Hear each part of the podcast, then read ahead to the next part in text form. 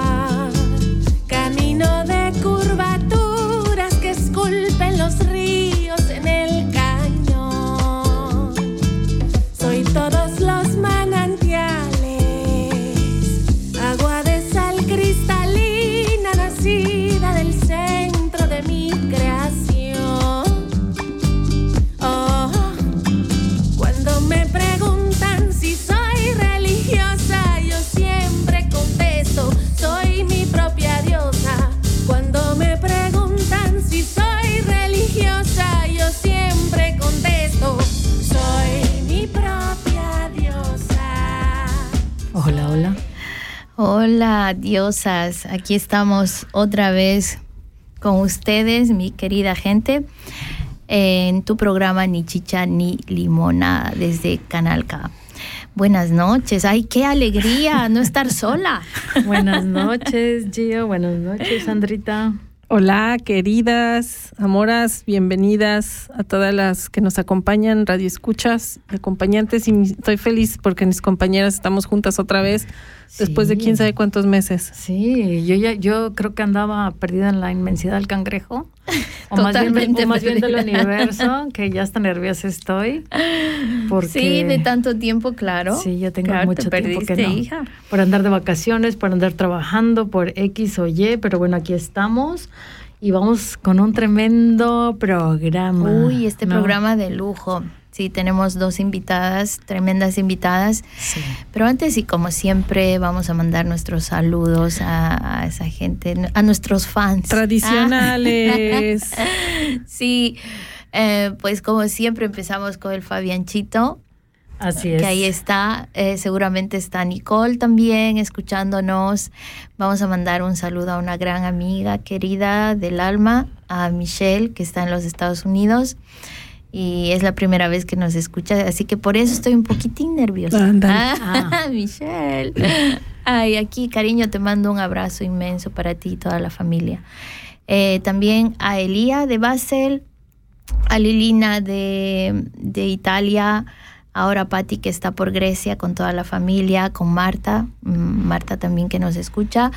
Eh, también mandamos eh, saluditos a, a Daniel de Ginebra, al Pipiris Nice, que Ay, espero que nos esté escuchando ese cangrejo. cangrejito Eh, ahí. Eh, y bueno, en el camino me voy acordando de, así es. de las de las gentes preciosas. Los que vayan saliendo, escuchan. ¿no? Yo mando Exacto. saludos a Guadalajara, a, a mi mamá. Saludos a mi mamá, que creo que nos esté escuchando y espero que también haya más bandita que nos escuche en Puerto Vallarta. Si quieren mandar un mensajito para manifestarse, aquí bienvenidas estamos. a Ni Chicha ni Limona. Así es. Y bueno, yo también mando saludos a todas mis amigas, amigos de aquí, allá y acullá que nos están escuchando o que nos van a escuchar además, porque hoy el título del programa es Hablemos de fronteras, poesías y vivencias en el sureste mexicano. Wow. Nada más y nada menos que de mi tierra. O sea, estaremos dos horas en México. Estaremos dos horas en Total. México. Bueno. La primera hora estaremos con Claudia Tuarte Núñez. Ella es de Chiapas y con María Elisa Chavarrea Chim, eh, quien es eh, de Yucatán. Así que pues eh, vamos a, a empezar. Hago la introducción de... Se te eh, hizo, hermana, porque tú querías desde tiempo atrás eh, hablar sobre el sureste. Sí, ¿no? Es un tema que realmente, bueno, obviamente ya saben que vengo de esta región y a mí me es algo que a mí me, me mueve muchísimo, me interesa muchísimo, porque, pues bueno, porque son las tierras donde yo nací, donde yo crecí y... Y donde está pasando lo que está pasando desde hace mucho tiempo, desde, ¿no? Desde siempre. es un tema que hay que hablarlo. Es un tema que hay que hablarlo y sobre todo, tiempos. claro, y teniendo la gente que, pues, eh, experta en, en, en, el tema, eh, como es eh, Claudia, que es una amiga muy querida, es una amiga de la infancia, desde Ah, siempre, sí, de Tapachula. Entonces, pues me gustaría presentarla como debe de ser. Dale, Bueno, preséntala. La presento, Claudia Duarte Núñez, es antropóloga, originaria de Tapachula, como le he dicho ya, de Chiapas, México. Y ella tiene el grado de doctora y maestra en ciencias antropológicas por la Universidad Autónoma Metropolitana y, de licenciatura, y la licenciatura en ciencias de la comunicación por la Universidad Iberoamericana. Su área de especialidad ha sido el estudio de la economía en sociedades complejas desde una perspectiva global y sociocultural. Ha sido catedrática en varias universidades del país y ha formado parte de equipos de investigación de nivel nacional e internacional. Cuenta con publicaciones de revistas prestigiadas mexicanas y de otros países. Su larga trayectoria realizando investigación la dota de una amplia experiencia de trabajo de campo. Esto la ha preparado y permitido aplicar sus conocimientos científicas, científicos perdón, en varias áreas de la vida social. Entonces, Claudia va a ser quien nos, em, quien nos platique precisamente sobre los problemas eh, que enfrentan las y los migrantes que vienen para pasar eh, por esta frontera sur de México. Pero antes de entrar, eh, de hacer la llamada y de conectarnos con Tapachula, me gustaría platicar que la frontera sur de México es una frontera que tiene una extensión de 1.149 kilómetros y, em, y está integrada por los estados de Chiapas, Tabasco, Campeche y Quintana Roo, eh, los cuales tienen límite con Guatemala y con Belice. Y de esos 1.149 kilómetros, 956 kilómetros eh, son los que colindan eh, o son la- es la zona fronteriza entre Guatemala y México. Es decir, estamos hablando de una, de una, de una zona muy, muy, de una frontera muy, muy larga, muy, además de que con una geografía muy diversa, eh, de selva, ríos, montañas, em, en este estado, ¿no? Y bueno, de manera particular, eh, quiero eh, decir que la población de en la frontera sur de México, eh, específicamente en la frontera, en la zona llamada del Soconusco, es una, es una región muy, de manera muy particular, muy dinámica en términos económicos y de movilidad eh, poblacional. Además de que en esta parte de, en esta zona, en esta región de, del Soconusco, eh, desde siempre hemos tenido, en términos históricos, hemos tenido em, un número de desplazamiento de población muy importante, ¿no? Gente que ha venido eh, de, origen, centroamericano, perdón, y esto se ha manifestado por los trabajadores que han venido a trabajar, valga la redundancia, a las, em, en su mayoría hombres, a, las fincas y al campo, a los campos de esta región, ¿no? Son, digamos que trabajadores agrícolas. Y estamos hablando desde, desde principios del siglo pasado, o sea, tenemos un, gran historial y bueno, es digamos que si me remonto a esto y continúo con eh, otro antecedente importante es y que modificó la migración fue en los años 80 con la llegada de los guatemaltecos a, a esta zona. Guatemal- refugiados guatemaltecos que fueron, que llegaron precisamente em, eh, huyendo del conflicto, de los, o del conflicto armado en los años 81-83, ¿sí? Cuando incluso eh, caibiles guatemaltecos se adentraron a la, a la, a la zona fronteriza, o más bien en la zona fronteriza en Chiapas. Y bueno, digamos que esto es este, y esto forma parte, digamos, de la historia eh, de los asentamientos en esta franja fronteriza. Y por último, digamos que estos, eh, los acontecimientos o el proceso reciente de los migrantes que han pasado por esta, por esta frontera, eh, yo diría que desde 1990, que ha ido cambiando con, con, a lo largo de los años. Em, y digamos que en un principio eran eran migrantes económicos centroamericanos. Hoy día la, la, faz de la, de la tierra chiapaneca o de esta zona ha cambiado y ha mm. dado paso a otros a otros migrantes. Y bueno, me gustaría que, yo no quiero seguir hablando más de esto, pero es solamente como una manera de introducción. Exacto. Eh, me gustaría llamar ahora mismo a Claudia. Eh, esperemos que se pueda conectar. Mientras se conecta Claudia, vamos a irnos a, un temita, así la tenemos en línea. Exacto. Y, Claudia, querida, nos esperas, ¿Qué nos vas a poner? Por favor. ¿Qué les voy a poner? Algo que, una sugerencia de Claudia, ¿no? El guapango de Montayo, Moncayo, perdón. De Moncayo, Orquesta Juvenil Carlos Chávez. En la orquesta de Carlos Chávez, exactamente. Bueno, para mí esto es nuevo. ¿No lo habías escuchado? No, la verdad, o tal vez, bueno, vamos a ver, vamos allá, mientras nos conectamos.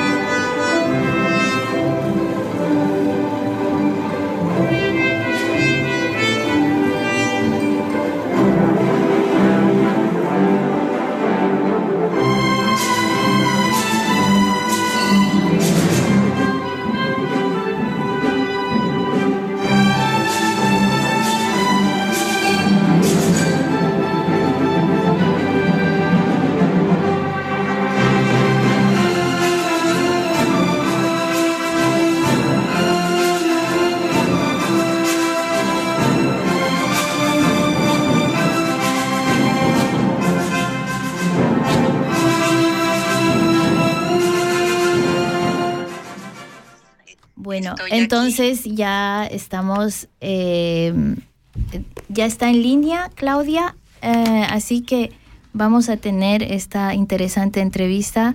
Maricruz, por favor, tú que tienes el control de...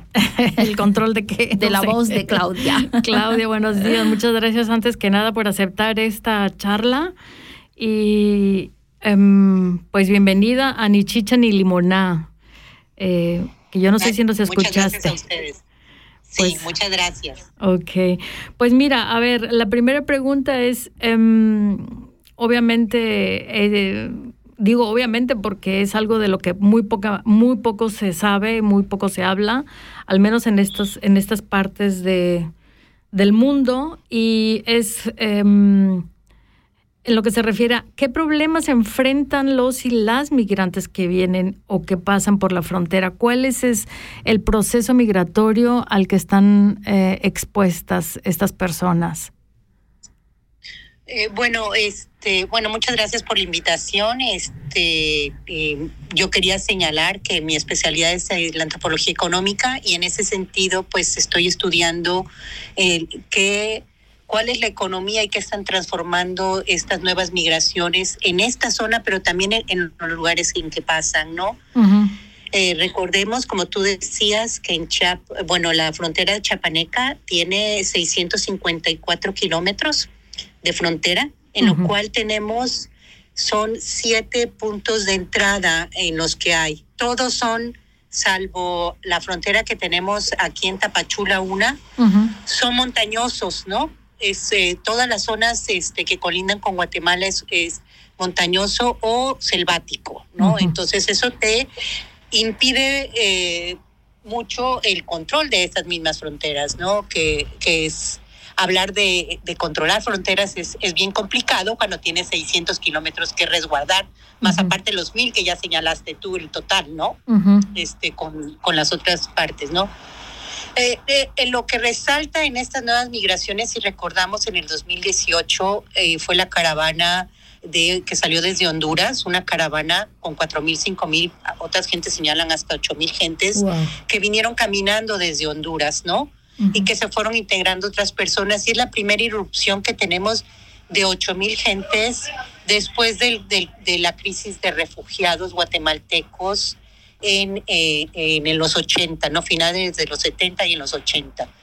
Que, que en la crisis de los 80 fue pues el conflicto este, centroamericano en El Salvador, en Nicaragua y Guatemala, lo que hizo que tuvieran que emigrar eh, una gran cantidad. Después de eso había habido migraciones y después de que terminaron las guerras, aquí en esta zona tuvimos un problema migratorio, pero con los Mara, ¿no? Que son grupos de criminales, ¿no?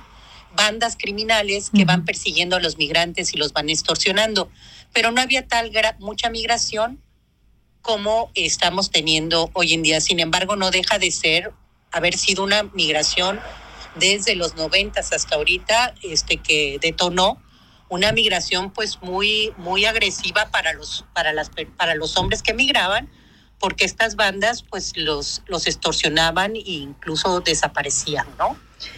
Eh, ¿Qué cambia ahorita que vienen familias completas con niños, no? Y eso es verdaderamente alarmante, ¿no? O sea, que, que migren ya familias completas con, niños es un cambio este eh, muy fuerte y que vengan mujeres también, ¿no? Ya este ya no son solo hombres, ¿no? Este los que están pasando por aquí, ¿no? Eh, esa es una primera respuesta a tu pregunta. No sé si quieras este que continúe o si tú tienes alguna otra duda, una... Eh. No, no, no, creo que sí, tienes, eh, es, es, muy interesante esta observación en cuanto a la, al cambio, digamos, de eh, la migración en términos de que estamos hablando que en el 2022 era un 60 61% eran hombres y un 23% de mujeres y el resto niños y niñas por igual, ¿no? Y entonces eso hace precisamente la diferencia. Y además de que pienso yo también que no solamente se refiere al cambio en el sentido de género, sino también eh, de países, ¿no? Estamos hablando que la fisionomía de Tapachula, al menos la Tapachula que yo dejé, ha cambiado de tal forma dramática que en años anteriores, incluso yo creo que eh, estamos hablando de hace, tú me vas a corregir, pero tal vez de unos seis, siete años, cuando yo empecé a ver los cambios en los colores eh, de la fisonomía eh, de Tapachula, por decirlo de alguna manera, y fue cuando me di cuenta por primera vez que venía gente de Haití, que también han tenido, han sufrido un, un éxodo masivo porque, pues porque no hay realmente nada, así como los cubanos. Y tú ya nos contarás, tal vez tú tendrás historias en este sentido de, o incluso de venezolanas, venezolanos. No sé qué nos puedas contar al respecto.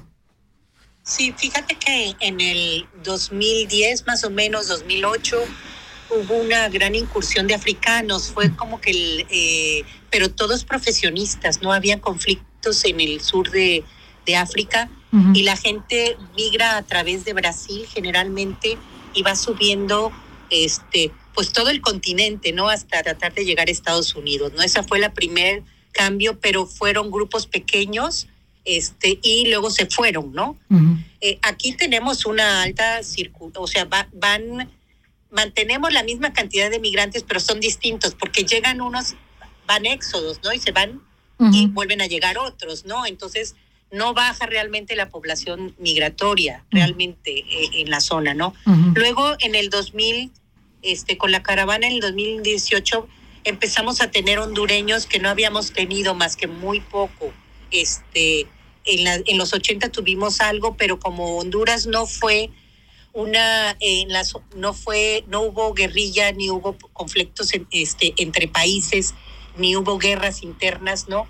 Entonces, eh, eh, Honduras no había migrado mucho hacia México, ¿no?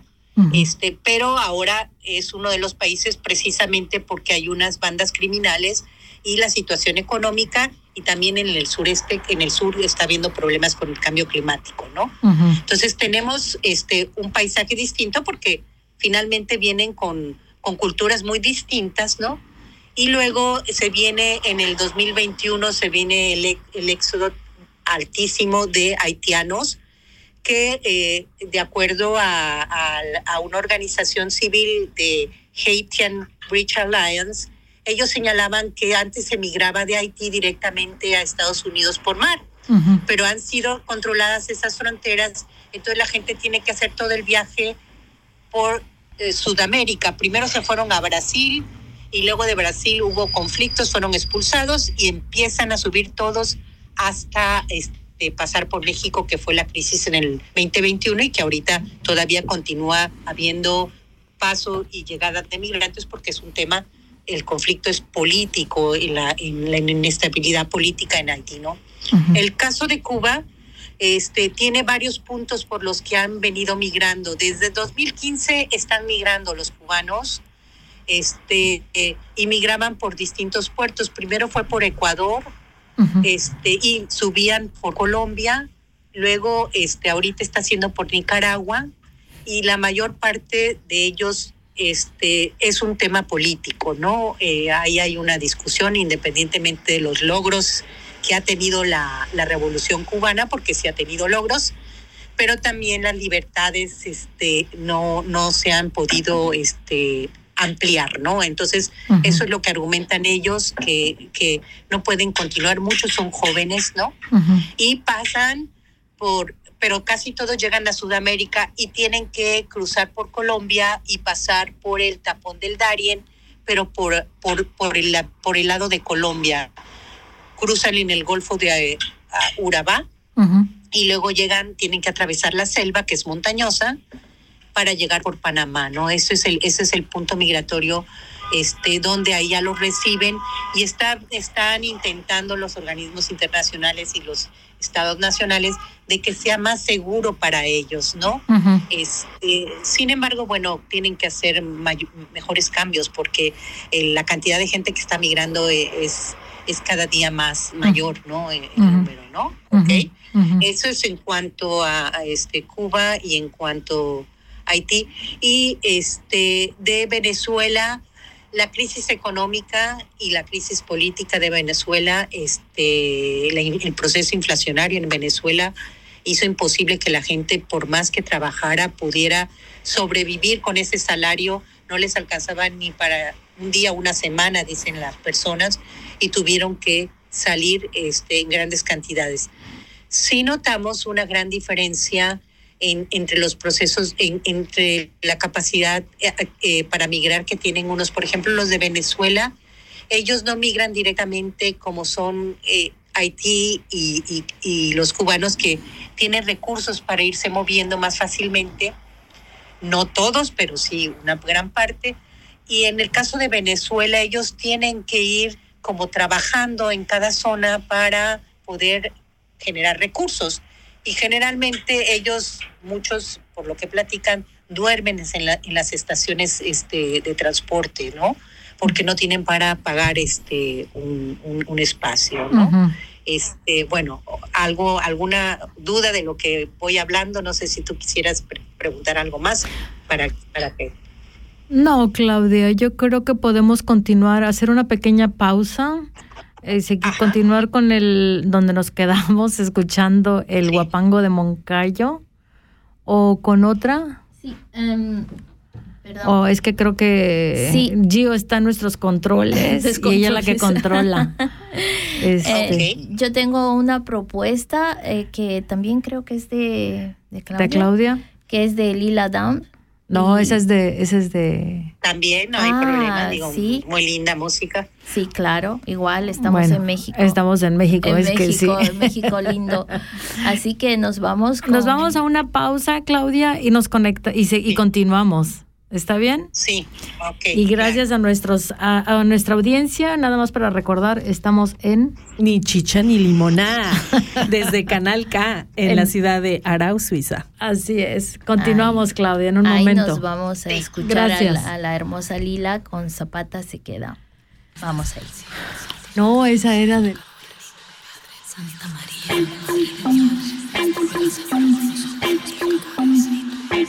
Son las 3 de la mañana. Dicen que pena un santeto. Bajito y oigo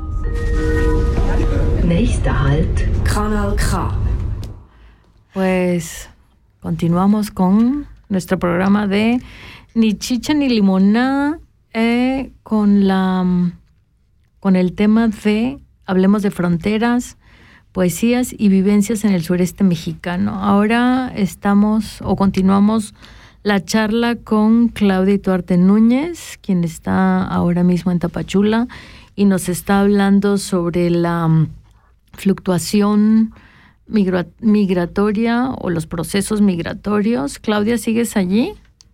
Sí, aquí estoy. Aquí estás, perfecto. O sea, quiere decir que nos escuchaste todo. Los Está con su de la pausa. cafecito, con su cafecito chapaneco. Qué rico. ¿Qué más se come allá en Chiapas ahorita a estas horas? A estas horas se de come? desayuno, ¿qué, se- qué comes tú, Claudia? Ah, yo como rico en su casa. Eh, huevo con chipilín. Oh my God. Huevo con Una chipilín. hojita verde que tenemos. Sí. ¿Qué es chipilín? La ¿Qué misma de los más? tamales, ¿no? Tamal de chipilín. Sí, una hojita verde. Una hojita verde y los, eh, ¿cómo se llaman? Los platanitos fritos. Ay, Ay. qué delicia. con queso y crema. ¡Oh, qué rico! Ya no hablen de esto. Claudia, no, no, no nos atormentes de esa manera. Por favor. No, no, no, por supuesto que no. Los atormentaré con la información mejor. Bueno, sí, exactamente. Vamos a, vamos a continuar con esto. Quizás tengas algunas, este, mm, algunas, eh, algunas eh, historias de estas, eh, pues no sé, de esta- de estas migraciones, de o de mujeres o de o de algunas este, familias tengo- que nos puedas tengo, compartir. Tengo de varios, ¿no? Son varias ahorita, este, tengo, les voy a mencionar dos, ¿no?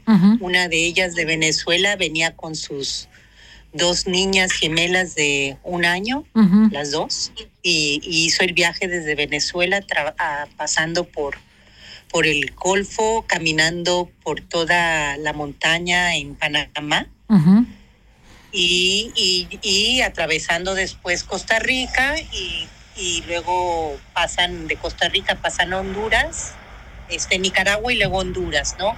Generalmente eh, esta, eh, eh, ella como viene con bebés, generalmente los, las, las personas que los apoyan mucho. En el proceso migratorio, los grupos que van juntos se van apoyando continuamente, ¿no? Ujú. Y es algo que es interesante, se van dando todos los tips porque saben que se tienen que proteger entre ellos, ¿no? Entonces, dónde poderse que dormir, dónde no quedarse. Eh, ya hay como todo un circuito en Internet donde ellos consultan y saben qué hacer, ¿no? Ujú. Entonces, en Panamá eh, eh, hay una estación migratoria donde los reciben para saber cuántos contabilizar cuánta gente está pasando. Esto, hay militares panameños y también hay organismos internacionales y, y asociaciones civiles que les dan apoyo este eh, médico y alimento, ¿no? Ujú. ya prosiguen después de haber caminado. Cuando cruzan la montaña son de cuatro a siete días si te fue Wow. bien y si no puede ser 15 días, ¿no? Este, es como si cruzaran el Tacaná, darte una idea, la montaña que tenemos nosotros aquí, este, tiene cuatro mil metros, es lo más alto de cuatro mil metros, ¿no? Es el quinto más alto en todo México. Para que se ubiquen. Entonces son, son, sí, son como muy, son este, es una pequeña sierra la que pasan y, y este ya está y el problema de pasar esa sierra como es muy eh, eh, llueve mucho hay que tienen que tener cuidado donde dormir porque a veces los ríos se desbordan y, se y se llevan a la gente no Ujú. entonces ese es el ese es un riesgo en Panamá eh, eh, se trata se trata de de que protegerlos no Eh, los organismos internacionales y luego por ejemplo Nicaragua nada más cobra la entrada y deja que, que pasen no Ujú. este, en Honduras también eh, la gente va, pa- va lo- en Costa Rica los deja pasar, ¿no? Y lo que sucede es en Honduras sí tienen que tener más precaución por lo que todo lo, lo que habíamos hablado de las bandas criminales, ¿no? Pero ya llevan mucha, como son grupos grandes, van, van protegidos, ¿no? ¿Qué pasa cuando llegan a Guatemala? Eh, ha habido una extorsión con- continua de los policías, es lo que señalan ellos. Y cuando llegan a Tapachula, aquí es el, aquí es la espera como de tres meses en lo que les dan los papeles. Ahí es donde ha habido el conflicto más fuerte con las instituciones y con las, este, y con la población, porque el esperar tres meses un documento para poder circular a la frontera norte de. México y luego de ahí a Estados Unidos, el problema es que este pues durante tres meses la gente, si uno nota que han recorrido kilómetros y kilómetros y que traen el recurso medido y todo y de repente te dicen párate, quédate tres meses en un lugar, esperar el permiso, pues eh, no es posible porque la gente sabe que cada día que están aquí es un peso más que deben, ¿no? Que tienen que gastar en comida y que bueno, el, el problema de la zona donde estamos es que son zonas pobres, Ujú. ¿no? No hay este la a- arriba del casi el 40-50% de la población está ca- catalogada como pobre en esta región, entonces recibir y otorgar salarios buenos para que la gente se eh, permanezca aquí, pues es difícil. Hay apoyos pequeños para el trabajo, pero que no tienen la capacidad para recibir 5 mil migrantes, ¿no? Entonces, lo que, ha, lo que sí ha cambiado mucho aquí es que, por ejemplo, hay mucha vivienda popular que se está rentando, que antes no se rentaba y que la están rentando. Este, hay mucho consumo en las tiendas departamentales de comida, eso se ha incrementado mucho, ¿no? Eh, todo lo que son servicios de fotocopia, ¿no? Eh, Mm. eh, atención para traducción o eh, llenado de papeles. Eso ha sido como los nuevos, los nuevos negocios que pudiéramos decir, ¿no? Y también hay mucha gente que se eh, contrata en el sector servicios porque saben que es por tres meses y después se van, ¿no? En esos tres meses trabajan pues en, en tienditas, ¿no? En pollerías, en este eh, en mercados, ¿no? En, en gen- gente que, por ejemplo, que carpinterías, ¿no? Se contratan en ese sector generalmente.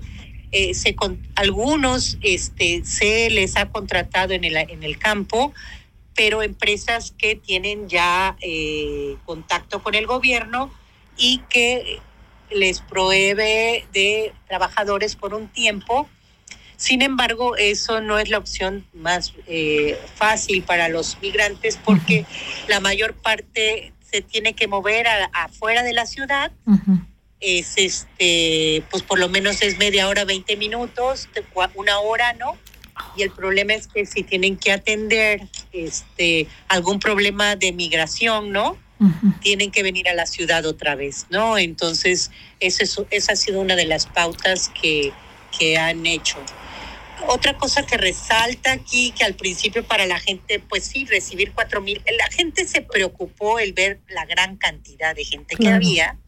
Sí, efectivamente, mucha eh, población es, es, es negroide que no había habido, sí hubo en la periodo colonial, sí hubo en el periodo colonial en esta zona. Tenemos una zona donde hay gente este, que tiene rasgos negroides, que es en Mazatán, Ujú. porque durante el periodo este, de la colonia se trajo gente de África para trabajar en las haciendas y hay gente que este, llevó, llegó, llegó colonia aquí en, en el, en el periodo prehispánico, eh, periodo colo- colonial. Eh, La mayor parte de los indígenas fallecieron en esta región en el periodo de conquista. Ujú. Recordemos que esta zona es la zona de tránsito, fue zona de paso también prehispánica y es zona de paso prehispánica y también colonial y ahorita de los migrantes porque es una zona plana, todo lo demás es zona montañosa, ¿no? Exacto. Entonces se viene por la costa que por lo menos hay, hay planos y, eh, y además, bueno, también en el periodo prehispánico utilizaban las, los barquitos y los manglares como forma de comunicación, ¿no? Entonces ha sido, ha, ha mantenido esta zona ese, ese proceso de circulación de mercancías y de cir- circulación de personas, ¿no? Este, como, como, un- denominador todavía, ¿no? Eh, Entonces, retenemos por un tiempo, pero no podemos retener permanentemente, ¿no? Entonces, para retener permanentemente en esta zona tendría que haber una transformación y que llevamos pues años que en esta zona este no se han hecho esos cambios para poder que para poder ser una zona este, que pueda recibir más gente y que otorgue un trabajo digno, porque recordemos que estas personas migran, pero no solo para mantenerse ellos, ¿no? Ujú, ujú. Migran porque la mayor parte de ellos, aunque sean solteros, mandan dinero para sus papás, Ujú. sus hermanos, algunos son pequeños, ¿no? Entonces, este, tienen que conseguir un, un recurso que mante- pague sus gastos, más aparte pague, ahorre un poquito para ellos y aparte mande a, a, este, a la familia. Claro que los primeros dos años generalmente es un pago de la deuda que, que tienen por este por haber por el viaje, ¿no? Este viaje tan largo que hacen, ¿no? En el caso de los cubanos, generalmente reciben el recurso de familia cubana que les, les apoya y les manda el recurso que es más fácil, ¿no? En el 2015, cuando había permiso de, de para los cuba- cubanos de viajar este, en avión desde Tapachula, podían llegar y tomar el avión. O sea, el avión se llenaba todas las noches. Durante un año completo se estuvo llenando hasta que llegó Trump y canceló todas las vías de poder entrar para los cubanos, ¿no? Entonces, este, esta política de, de, de un, de un presidente que, que no permite una negociación más clara en un entorno global, digamos, de circulación de personas, es bien complicado este, hacer nuevos esquemas, ¿no? Y este, el sur también, el sur-sur tiene que este, ver cómo va a mejorar las condiciones de, su- de su zona desde la corrupción, digamos, y Mm. todo el crimen organizado, ¿no? Que expulsa a mucha gente. Maricruz. O sea, Ay, Claudia, eso me parece, es una, es una tarea titánica, ¿no? Me parece que lejos de llegar a una solución o a una, pues digamos más o menos, sí, a una solución que pueda permitir eh, una cierta mejora de vida, de calidad de vida para esas personas, porque, a ver, ¿quién sale de su país? queriendo abandonarlo nada más porque sí, ¿no? O sea, es decir, la gente sale por violencia, por eh, eh, e incluso por hasta por, por violencia de género, por machista, en el caso de, de Honduras, que tengo entendido que es el país con mayor feminicidio a nivel mundial, por ejemplo, y Más que en México. más que en México. Eh, digo, claro, estamos hablando que Honduras es un país Claro, pequeño, pequeño, y en comparación con México, pero aún así mismo es el problema muy grande que tienen. Y yo creo que volviendo a la cuestión de la de la migración de las mujeres, al menos en la parte hondureña, creo yo que esto tiene una gran eh, incidencia en, en- en el problema, ¿no? Y, pero bueno, tú hablabas de comunicación o no. Bueno, no sé si hablabas de comunicación, pero a mí me interesaría saber, por ejemplo, eh, no sé si tú tengas algunos datos eh, en el caso de los haitianos, de los africanos. eh, tengo entendido que viene gente de Camerún, del Congo. Eh, ¿Cómo se comunican con la, con, con la población, con los tapachultecos, las tapachultecas? ¿Han habido, no sé, tal vez... ¿Traductores? Traductores o incluso eh, matrimonios mixtos, no lo sé. Creo, creo que sí, pero me, pare- me parece, me gustaría saber en ese sentido eh, cómo, si se ha desarrollado alguna, algún tipo de mezcolanza por ahí.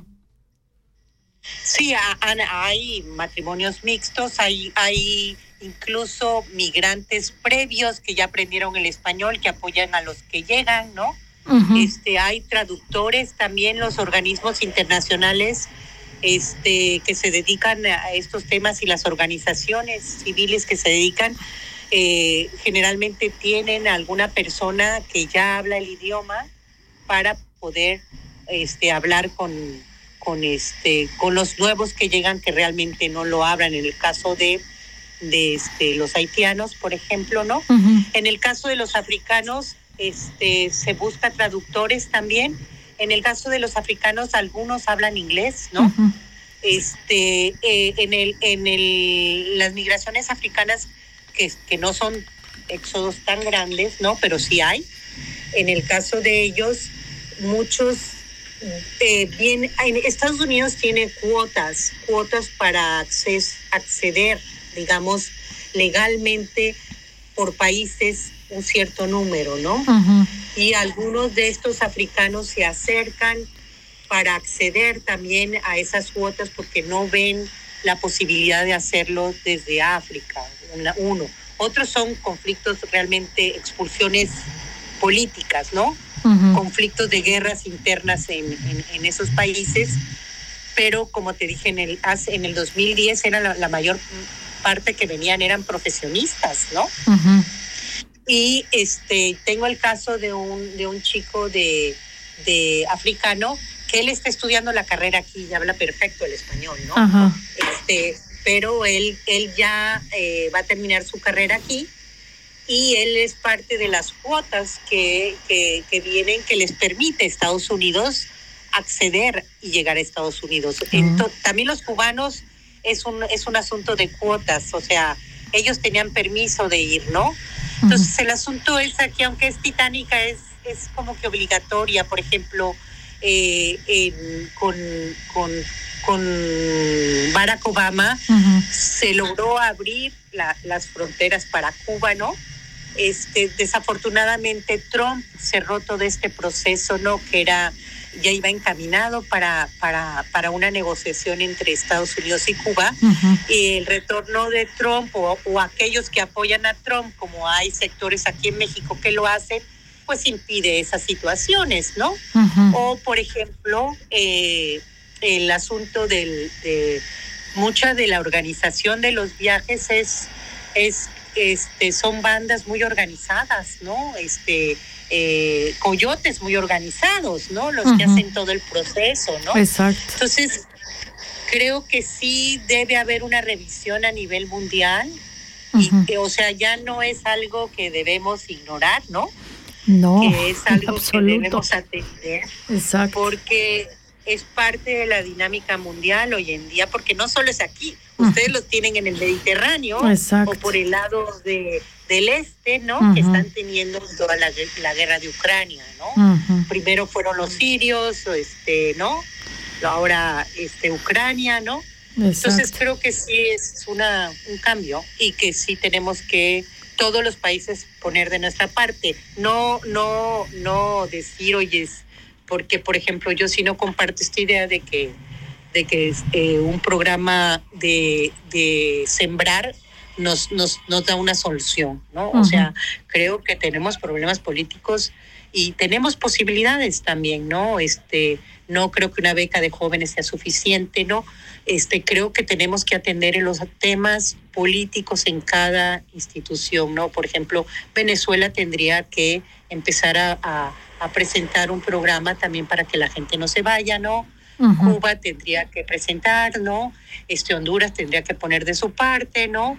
Este Colombia está tratando de impedir también allí eh, en la zona ya hay un proceso de pacificación. Bueno, esa es esa es porque va a continuar el proceso de, de, de éxodo, ¿no? Entonces, este, sí es titánica, pero debemos hacerla, pues. No, por Yo supuesto que sí.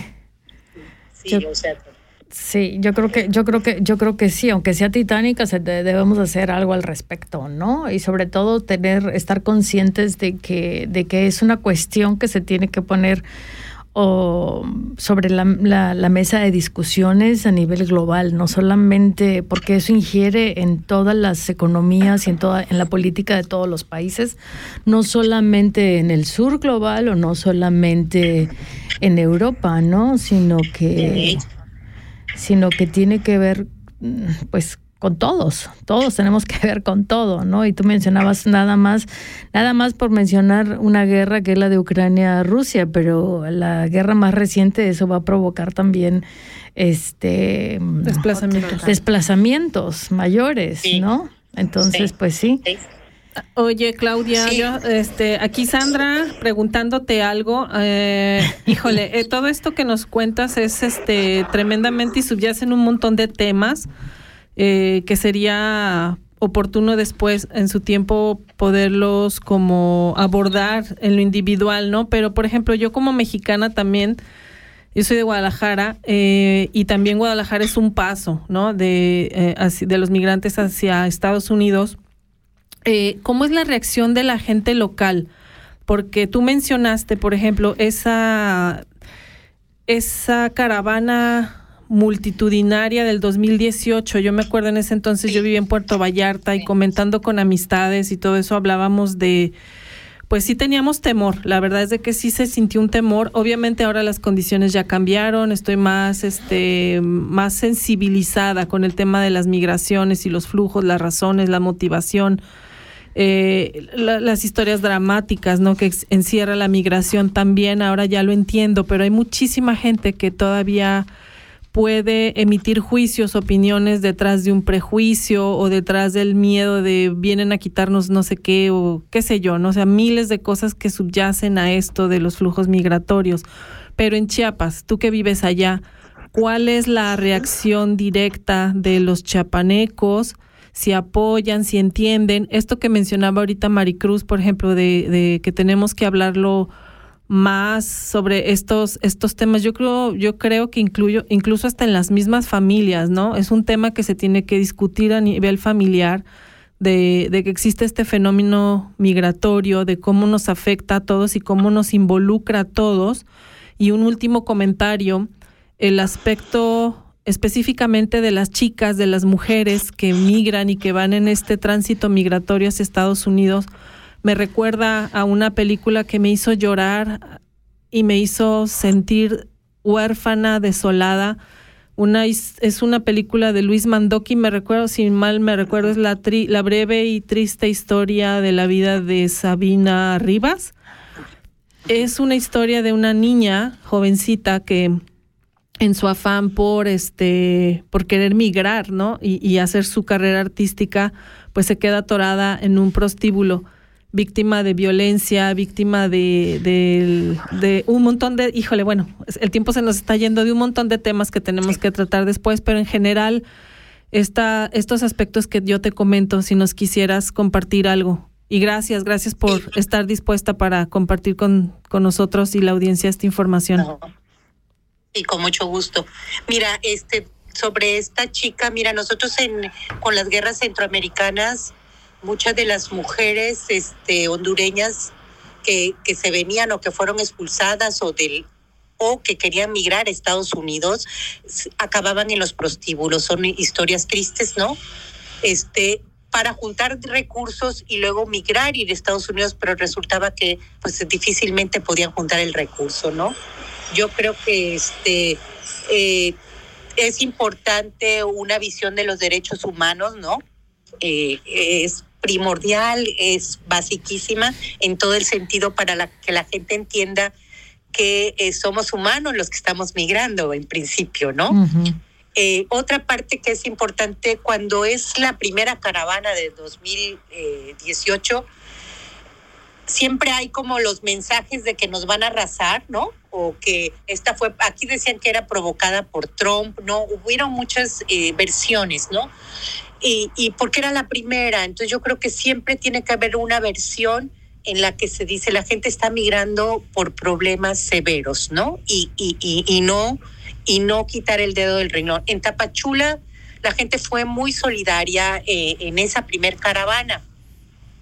El asunto es que empiezas a tener muchas otras caravanas, entonces, y las instituciones del, del Estado Nacional no estaban preparadas para recibirlas y qué hacer con ellas, ¿no? Porque también te mete en un conflicto con Estados Unidos, ¿no? Entonces, sin embargo, yo sí, sí considero que una visión de los derechos humanos, ¿no? Es fundamental en, en, los gobiernos, ¿no? Para empezar en los gobiernos y difundirla a, a toda la población, ¿no? Porque el asunto con que yo señalo que esto es un tema global es que en cualquier momento vamos a ser nosotros los que tengamos que migrar. O sea, ahorita no te libras de, Sí. De, de que seas tú en un, aunque digas, digo, estoy en Guadalajara, estoy muy bien, ¿no?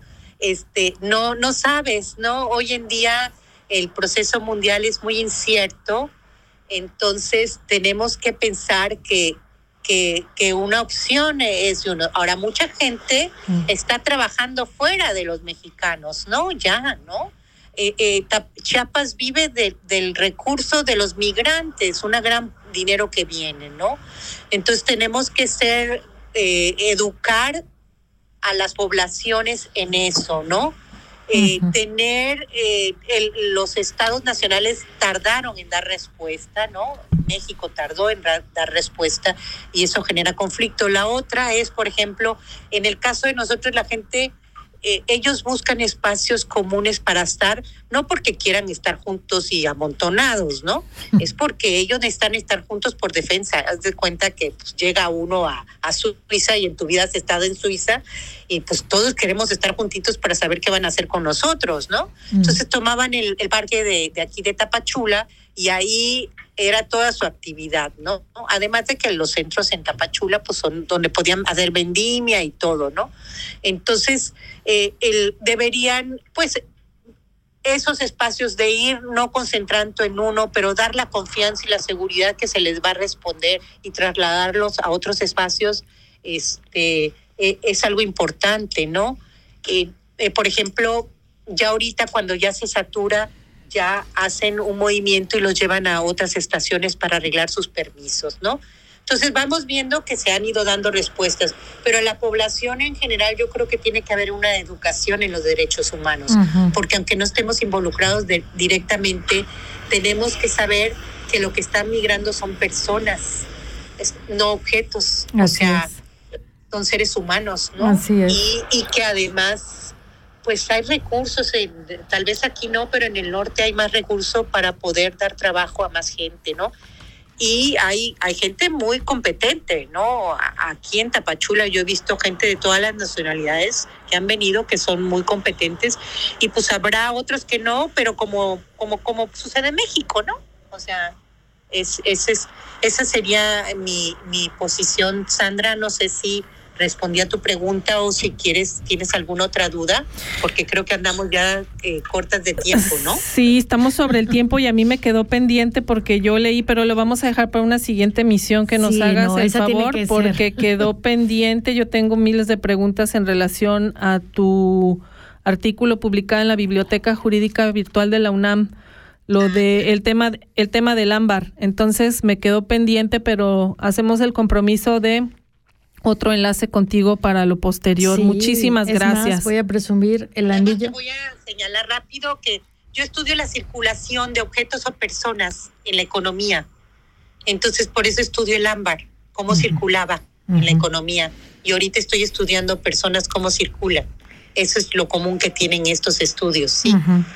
Sí, híjole, pues No. bueno, súper interesante y quedó pendiente porque es un tema larguísimo también y Sí. súper interesante el, el, el escrito que tú publicaste ahí en esa, en esa biblioteca jurídica. Eh, Muchas gracias. Eh, querida Claudia, yo creo que antes de despedirnos vamos a ir a una pausita musical. Yo nada más quiero darte las gracias antes de ir a la pausa musical. Mil gracias, Claudia. Y para que sepan, Ay, el este anillo, es el está anillo presumiendo el anillo y ni le hacemos Ah, ¿sí? caso. No se pone el anillo en la cara y ni la pelamos. Está hermoso. Tú ya sabes cuál, a cuál anillo me refiero, Claudia. Ya sabes cuál, ¿no? Que te dije, quiero, ot- quiero otro porque este me lo regaló mi hermano. Queremos Parece otro, queremos otro para cuando vaya a la Maricruz. Queremos más. Oye, Claudia, pues mil, mil gracias a ti por toda esta, por esta charla súper interesante. Eh, efectivamente, como dijo bien Sandrita, era un tema que lo traía ya en la punta de la lengua y me estaba picando.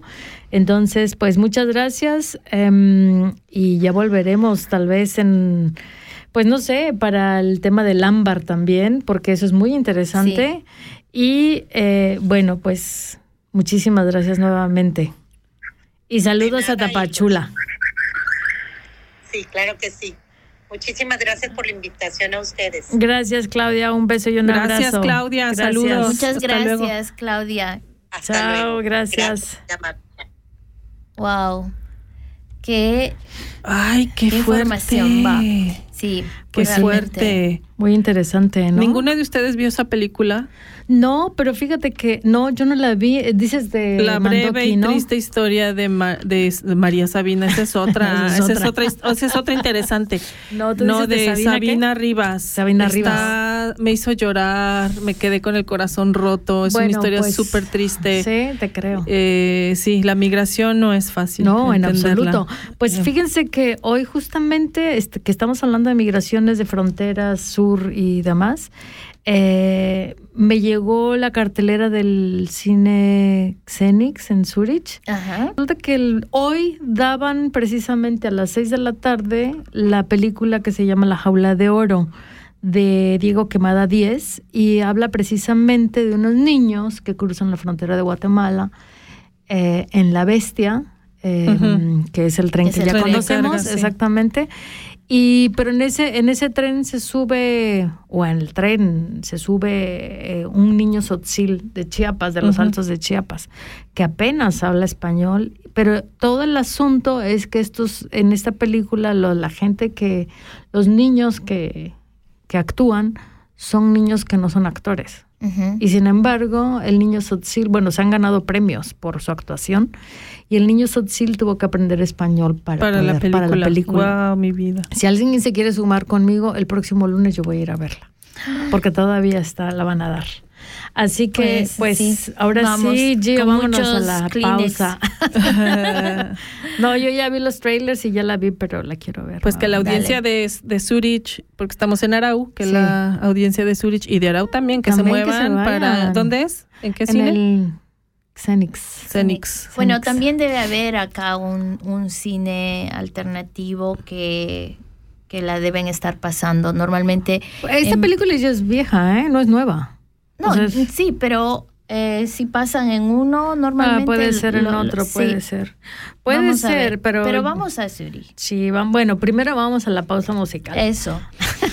Oye, ¿qué les parece? Continuamos con la hermosa Lila. Ay, es que estoy enamorada de esa mujer. Eh, con Conjuro. Ay, ver, esa pues. es cortavenas. Bueno, pues Vayan por un tequilita. Ah, no es lunes, ¿eh? No, no se El puede. lunes. No, no se bueno, puede. también. Bueno, ¿por qué no? Claro. Ahí nos vamos con la Lila.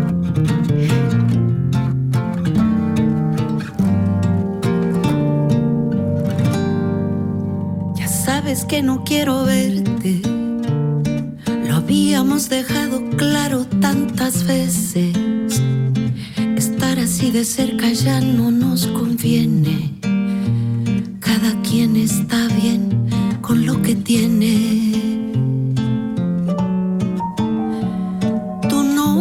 Es un conjuro del pasado. Por eso trato de no mencionarlo. Nos fuimos cada uno por su lado y aún así seguimos enredados. Me gusta imaginar que poco a poco pierdo el miedo y que de pronto llegas y me besas y me atrevo. Cuando me ves siento temblar la tierra y ya estoy lista para empezar la guerra. Cuando te vas el alma se me quiebra. Parece que tú quieres que me muera y cada noche rezo para que ella te olvide o para que me Tal vez sea el vino una trampa del destino, o soy yo que ya alucino por quererte aquí conmigo. Me derrito como cera, derramándose en la mesa. Me miras a los ojos, no lo niegues, te das cuenta. Tu nombre es un conjuro del pasado,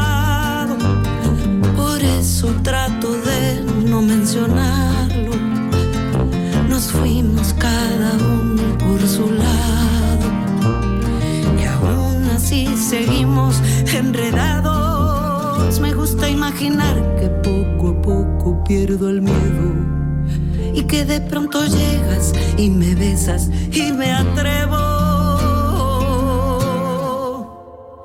Cuando me ves siento temblar la tierra y ya estoy lista para empezar la guerra. Cuando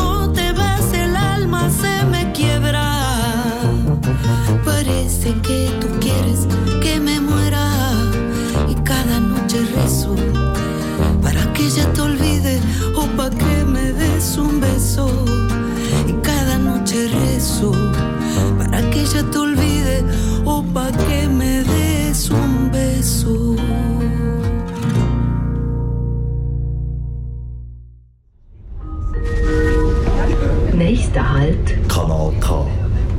Pues Ay, ay, ay, yo le voy a poner un altar y una vela y le voy a prender veladoras a Lila Downs con esa pinche canción. Está para llorar, para cortarse las venas, para enamorarse, para desenamorarse. Y la banda, a mí que no me gusta la banda, A mí tampoco, no me gusta, pero la versión está ¿Es maravillosa. nueva esta o qué Es- onda? Porque sí, no la conocía. sí. ¿Conjuro se llama?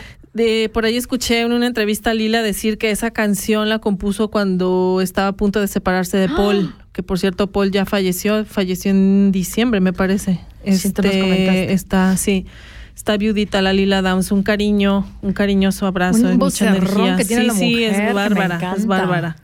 Pues- ella, toda su personalidad, toda ella, de, de- desde los pelos hasta los pies. Todo, es- sí, sí. es una Sí, sí, Idolaza. Sí, Ujú. no, es, es tremenda la Lila.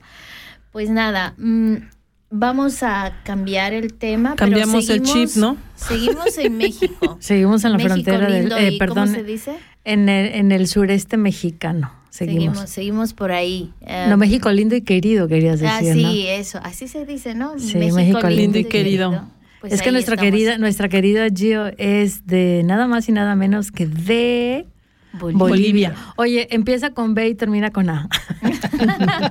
¿Quién De? Bolivia. A ver quién adivina. Sí, así que yo acá estoy como, ah, pues, no perdida porque a ustedes ya las conozco tantísimo tiempo. Por supuesto. Este, eh, justamente a la amiga que saludé, eh, que es mexicana, Fue una de Ah. mis primeras amigas aquí en Suiza. Ella vivía aquí. Así que México lo, lo, Lo sobre traes todo lo he saboreado, hermana. Su comida la he saboreado siempre. Y ahora Mm. con nuestra Sandra, o sea, ya te digo. No, y te falta beberlo. Hay que beber mezcal. Para Ah, todo mal, bueno. mezcal. Y para todo bien, Mezcal. también. También, pues sí, me ves así con cara de que, que, que, que me pues es que es lunes, pero, pero nos emparejamos el fin de semana. Aquí a alguien tomar un está con mezcalito. ganitas, ¿no? Sí. Alguien Me está con Me ganitas. parece que sí. Sí, sí, en todo momento hay que tomar mezcalito. Oigan, pues Qué rico bueno. programa. Sí, está ¿Qué muy bueno, muy interesante, ¿no? Este, ya una amiga por aquí eh, mandó un mensajito diciendo que estaba muy, muy interesante. Eh, no leí bien su, su mensaje, pero muchísimas gracias, Susana, por escucharnos. Bueno, también A mi comadre Laura también creo que nos dijo que nos iba a conectar. Muchísimas gracias. Que nos escriban. Que nos escriban. De la dirección, señorita, para que nos escriban. Pues entonces que nos escriban a ni chicha, no, a ver, ni chicha ni limoná, pero siempre con underscore, con ¿Qué es eso? abajo. ¿O Aquí cómo? hablamos mexicano. Ya sé, hombre, pero pues, ¿Qué pasó? hablamos español. Ni chicha ni limona a ver, Sandrita. con pero- doble A Sí. arroba yahoo.com. Sí, pero ¿y dónde vienen las se Mm, bueno. separa ni chi- ni con eh, guion bajo Ah, carajo, ¿sí? ni chi, claro. Pues ¿Que ya no era todo junto? No, Estuvimos No, un no, año no. dando la dirección mal, por eso no, No, recibimos correos. Bueno, ya nos soltamos los pelos. Oye, mira, el cangrejo ahí se manifestó también. ¿Qué dice El- ese es un- cangrejo? no cangrejo, Eso. cangrejísimo. ¿Qué ¿Qué dice? dice? Cangrejísimo dice eso. Y también quiero aprovechar, ay, que, ay, Sabrina, mi amor.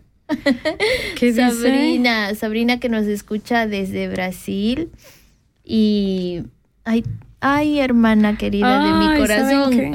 También de. Guadalajara ya nos están, se están reportando aquí. Qué excelente tema, que van a buscar la Biblioteca Jurídica de la UNAM sobre el tema del ámbar. Qué muy buen programa. Exponente y el tema. Gracias, Ma. Ay, gracias Ay, a la mamá de gracias. Sandrita. Sí, Sí, Gracias, Pues entonces si por ya estamos, parirme. si Gracias estamos por leyendo, parirme. pues ya, entonces ¿Cómo, sí. ¿Cómo se llama tu mami? Sandra Patricia. Sandra Patricia. Sandra Patricia, pues a ver, Gracias, este, hermosa, aquí por mandarnos a tu hija por acá. Ahí está Por hija de su chingada. Ay, ahora Es que ya, no, ya pero sabe sí. que yo se re- rebocona, ella ya está acostumbrada. Bueno, Oigan, pues. Susana, mi amiga Susana dice que qué interesante fue la entrevista. El Sí, video del ámbar en la biblioteca jurídica Ya lo viste, lo tienes para mandárnoslo y bella la música. Dice que la música, o sea, No, es está que muy la buena, sí. Luego te lo mando, Susanita. Pero bueno, este, yo creo que continuamos este, con nuestro programa de hoy de Fronteras. Ya necesitábamos desestresarnos poquito, estuvimos calladas casi toda una hora y es demasiado para nosotras. Nos, aquí contando Ya hasta no- 100. y nos vamos a tener que volver a callar. No, bueno, este, pues vamos a, comentar, no, vamos a comentar, vamos a continuar, perdón, con Hablemos de Fronteras, Poesías y Vivencias en el Sureste Mexicano. Ahora nos vamos con María Elisa Chavarrea Chim. Y em, hemos estado la semana, hace una semana exactamente, no menos de una semana, estuvimos con ella en, en un evento que se tituló Lo erótico desde lo rural, nada más y nada menos. ¿Qué les parece? Lo erótico desde lo rural y es que em, María Elisa Chavarrea eh, pertenece al colectivo em, Las Golondrinas eh, que viven en Mérida, bueno, en Mérida, en, en Yucatán, vamos a decirlo, y ella es jefa del Departamento de Patrimonio y Museo Comunitarios en, del Sedeculta en Mérida, y eh, también tiene una licenciatura en eh, Antropología Social y tiene un posgrado en Gestión en Desarrollo Rural. Y nuestra querida María Elisa también es radialista. Ella tiene radio, pertenece a una radio comunitaria. Eh, también es poeta, obviamente. Digo, obviamente, porque pertenece al colectivo de las golondrinas, aunque no dije de qué se trata el colectivo. Pero es una, mm, es una poeta y antropóloga. Ah, ella viene de Chumayel, precisamente.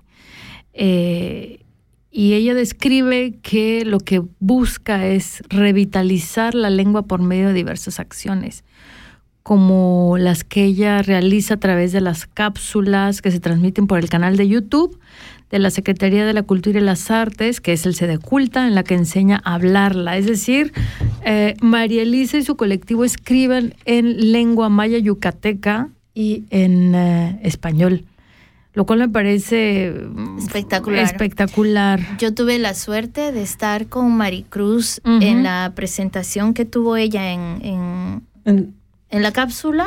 Le, No, le, le- Le Complice. Le Complice. Sí, que es el espacio que comparten con la con la cápsula. Ah, es sí. el mismo, el mismo lugar físico, pero son Físico, proyectos diferentes. Ah, exactamente. La cápsula es la que lleva Adriana Domínguez, quien ya estuvo en programas anteriores y esta es la primera vez que hemos estado Con Le Complice. con Le Complice, exactamente. Y después vamos a presentarles eh, una Sí, capsulita. una maravilla ver esa mujer hablar en, en maya y contando la historia de, de- del colectivo, ¿no? Que esas, esas 13 mujeres, porque son 13 mujeres, Son 13 mujeres, exactamente. eh, como han hecho sus poemas eróticos, hermosos, eh, mientras ella los leía y yo no entendía ni una palabra, Yo igual tampoco. empezaba a, a imaginar colores.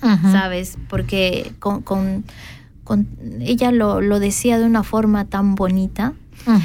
Que, mm, bueno, tenemos algunas, mm, seguramente vamos a poder escuchar algún poema. Sí, de lo que grabamos, ella. porque justamente y mm, desafortunadamente María Elisa voló ayer a México, probablemente nos esté escuchando ahora porque justamente pues está aterrizando en Mérida. Mm. Creo yo, este, Elisa, María Elisa, si estás por allí, te mandamos muchos saludos, muchísimas gracias por inmenso, compartir mujer. con nosotras y por dejarnos eh, ser partícipes de tu poesía y la del colectivo, porque ella fue, pues ella vino en representación de todo el colectivo, pero pues es una mujer que se ha dedicado a, a la transmisión de la lengua maya yucateca, eh, como ella hace hincapié y nos explicaba que la lengua maya yucateca es- se ha, mm, digamos, uniformado entre Yucatán, Campeche y Quintana Roo, cosa que no sucede con el sur, o por ejemplo con Guatemala o, con, o con Chiapas, donde en Chiapas simple, simplemente, entre comillas, hay 13 diferentes dialectos derivados del maya. Simplemente 13. De simplemente 13 y en la región del Soconusco que es donde donde pertenece a donde pertenece Tapachula es la región de los mames ahora sí que no mames pero así es este mm, ¿Se llaman así los mames? los mames mam mam Ok. bu- bu- mames en plural digamos que de hecho se dice que el mam es el prototipo del maya que se habló pues digamos desde siempre o muy al principio de la civilización maya ¿no? Oye, ¿y el Popol Vuh entonces en cuál está escrito? Yo quiero pensar que, fíjate que muy buena pregunta, quiero pensar que en MAM, Ok. quiero pensar. Vamos a Vamos a investigar porque hasta allí no llegaron mis pesquisas, tengo que decir. No Sí, sí. pensaba con esta con esta pregunta tuya. Ah, viste que mis preguntas para meter en aprietos. Ahorita lo buscamos. Pero, pues, ¿qué les parece si escuchamos un poco a María Elisa de lo que vamos a escuchar poemas que son del colectivo, escritos por estas 13 mujeres, como tú ya bien lo dijiste, Gio, eh, en maya yucateco y en español. Ay, sí, por favor. Vamos ahí.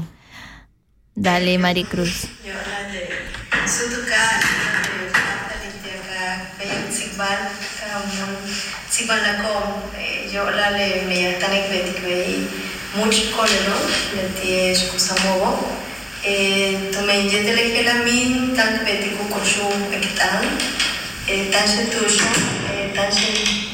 Sutuka Alitia Bayan Sigbal Kamun Sigbal Nakom yo la le me yatanek betik bei much koleno leti kusamogo to me yete le kela min tank betik kushu ekitan tanche tusho tanche lumilo tush kumpitil tuilun kan kusan mayata antes que nada, muchísimas gracias por la, pues, por la invitación, por el recibimiento, por- para poder eh, platicar, dialogar. Eh, para nosotros es el Tzikbal, es esta plática que se, que se entabla donde uno dice, otro escucha, hay este intercambio de, pues, de palabras. Para nosotros es, el- es, el- Tzikbal, ¿no?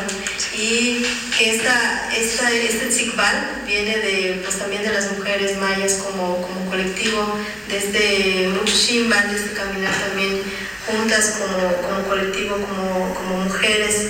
Y que bueno, está aquí la, la palabra de las mujeres, ya llevamos eh, como colectivo Shkusamo, eh, ya eh, ocho años que nos conformamos como, pues, como colectivo de mujeres mayas y que creo que algo que nos ha movido, que nos movió al principio es justo estos espacios para mujeres que en, en México y en la literatura, en lenguas eh, originarias, eh, son muy pocos los espacios que, existen para, para las mujeres donde se promociona o se promueve el uso de la voz, el uso de la, de, la lengua, en este caso de nosotros del Maya Yucateco, cuando buscábamos escritoras que, estuvieran escribiendo en lengua maya, en maya yucateco, eran muy pocas. Nuestra referente únicamente era Briseida Cuevas, que es una reconocida eh, poeta, pero que ella es de Campeche. Y fuera de ella teníamos muy pocas referencias de escritores. Entonces pensamos que juntas a lo mejor po- podíamos sacar una antología, una sola, a veces eh, resulta difícil el tiempo para poder escribir un libro y este, realmente pueda eh, concretarse. Entonces decíamos si una, dos, tres que están iniciando en este proceso de la, de la escritura, este, pues podemos llegar a hacer una, pues una antología. Entonces invitamos a, varias mujeres, 17, 18, junto con Ana Patricia Martínez Cuchín, que fue otra de las eh, fundadoras del, colectivo. Y bueno, ella ya este, falleció eh, víctima de- del cáncer, ella hace cuatro años. Entonces cada año le hacemos también un homenaje a ella como, pues, como colectivo, que fue desde la idea también de ella de formar este colectivo para buscar espacios para, para mujeres y fortalecer la, la lengua maya. Un poco esa es la historia de cómo surgimos nosotras como, como colectivo. Y nuestro primer, nuestra primera antología que era Sacalvil Buojo, que en maya el Sacalvil era una palabra en, en lengua maya que poco a poco estaba dejando de, pues, de hablarse, de usarse esta palabra, que es un poco es un tejido, un, un tejido muy especial. Entonces, Sacalvil Wojo y Wojo, que son palabras, es tejer esta, esta palabra, pero de una manera especial. Y el colectivo Shkusamo, que en español es golondrinas, Eh, la cultura maya tiene un simbolismo muy importante de este anidan en cuevas o en pozos o en lugares donde, donde hay agua, donde hay humedad. Y bueno, en el atardecer, cómo salen todas en, en manada, en grupo. Entonces de ahí tomamos este, el nombre del colectivo de, de de cómo juntas podemos asustar incluso a las, pues a las personas, ¿no? Cuando de repente salen del, del pozo en manada, uno este, que está cerca se, pues, se asombra, ¿no? Entonces un poco de ahí viene el nombre del, del colectivo y bueno, ya llevamos ocho años. Ha sido mucho de autogestión este, los espacios donde hemos estado y finalmente el año pasado pudimos publicar nuestra segunda este, antología y bueno, así fue que llegamos con eh, el Panda Atelier a través de, la, pues, de las redes sociales que ella nos ubica como grupo de, de escritoras, como colectivo a través de nuestra página de, Facebook y que bueno, y que al menos en Yucatán ya estamos teniendo este, pues, presencia como, pues, como colectivo. Hoy nos seguimos manteniendo las 13 que iniciamos en el proyecto, dos de ellas pues sí han fallecido, pero hemos integrado a otras mujeres en el, en el colectivo, manteniendo el número 13 de, pues, de mujeres que también en la cultura maya significa este, pues, mucho para nosotros. O sea, para algunos puede ser de mala suerte, pero para nosotros es de, pues, de, de buena suerte el, el número 13. Entonces, somos 13 mujeres que bueno, estamos escribiendo en maya.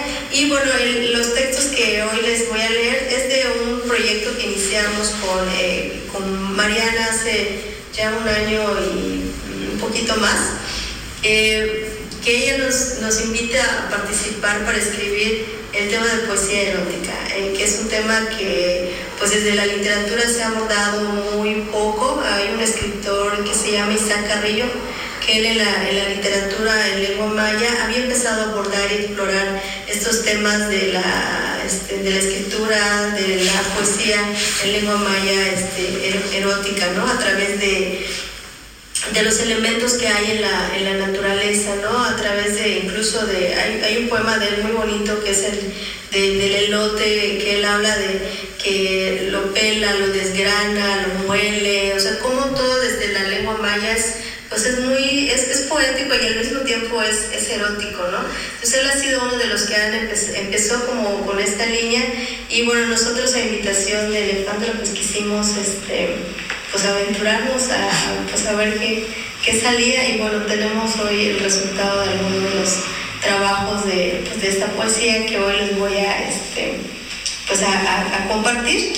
Este, y uno de ellos se llama Inwoten. Eh.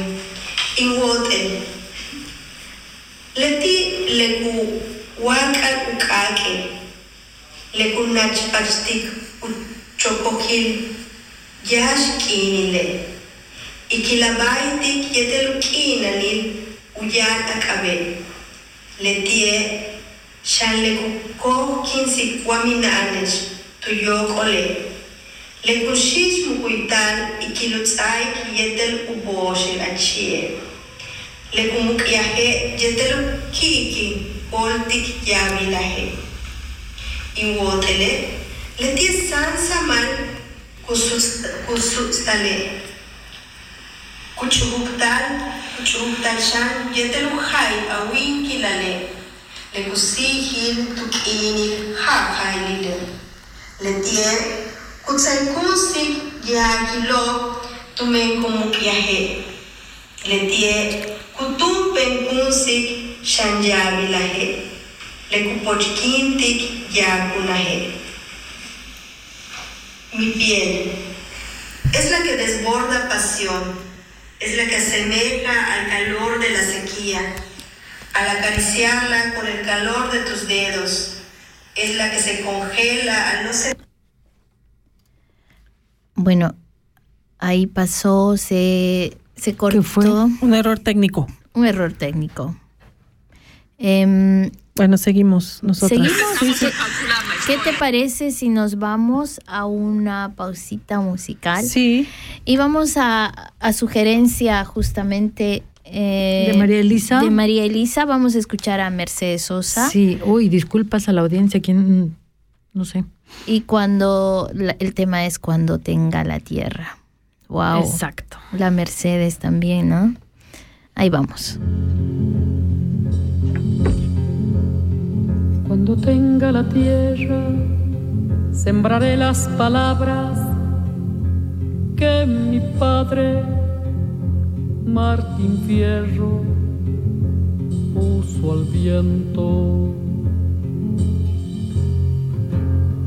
Cuando tenga la tierra, la tendrán los que luchan, los maestros, los hacheros,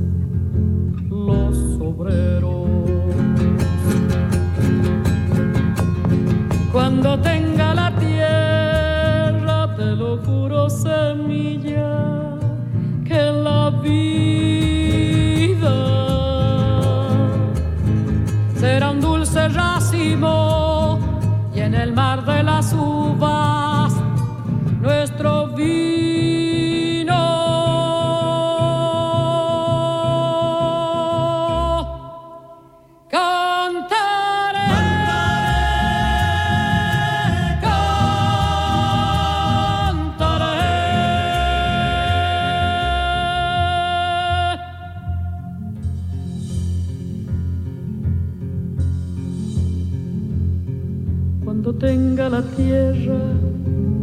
Daré a las estrellas astronautas de trigales, luna nueva. Cuando tenga la tierra, formaré con los grillos una orquesta donde canten los que piensan. Cuando tenga la tierra,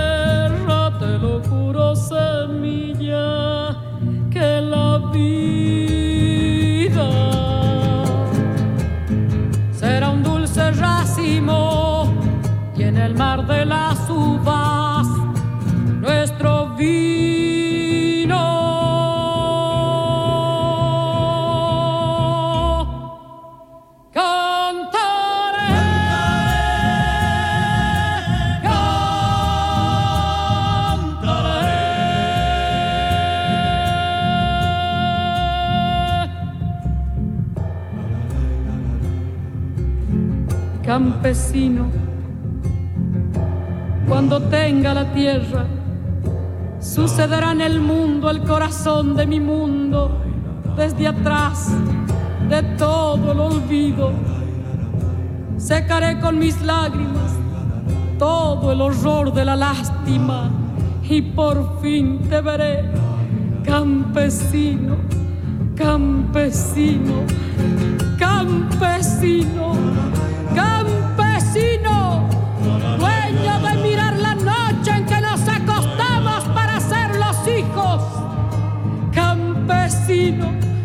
cuando tenga la tierra, le pondré la luna en el bolsillo y saldré a pasear con los árboles y el silencio y los hombres y las mujeres